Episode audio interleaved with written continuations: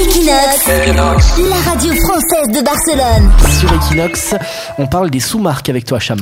Et oui, qui achète les sous-marques en Espagne? Alors les marques blanches, ce sont les marques des distributeurs qui proposent, et c'est d'ailleurs le but, des tarifs moins chers que les grandes marques. Le cabinet Kantar World Panel a mené une enquête sur les modes de consommation en Espagne. Il en ressort que les sous-marques ne sont pas l'apanage des classes les plus basses. D'une manière générale, 55,5% des produits de grande consommation achetés en Espagne en 2014 étaient des marques blanches, 44,5% provenaient des marques des fabricants, mais ce pourcentage varie finalement assez peu selon le pouvoir d'achat des ménages. La classe la plus basse achète 56% de sous-marques, la classe moyenne basse 57%, la classe moyenne 55,4% et la classe haute eh bien 53%.